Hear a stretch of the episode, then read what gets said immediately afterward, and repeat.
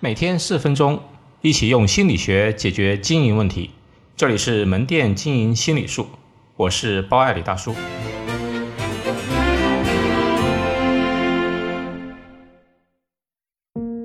我为什么坚持写作？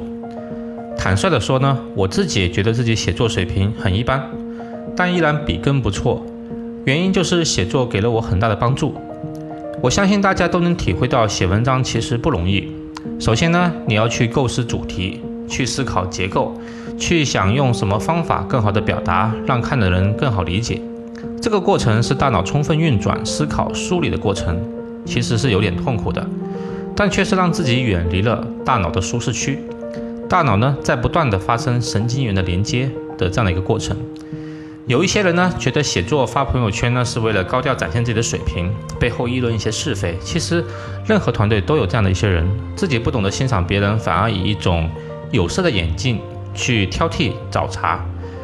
我的核心价值观之一呢，就是只将注意力集中在自身成长上。所以，你写的不好其实没有关系，不用太在意别人的评价。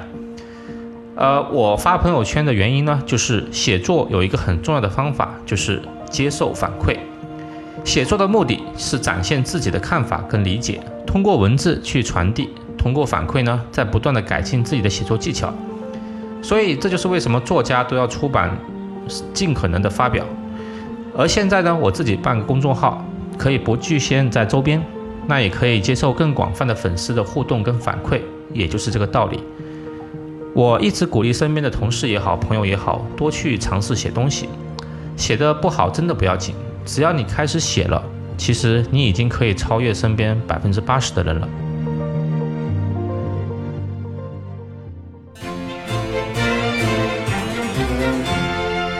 好，今天就到这里，欢迎大家关注门店经营心理术同名微信公众号，那里有文字版，谢谢。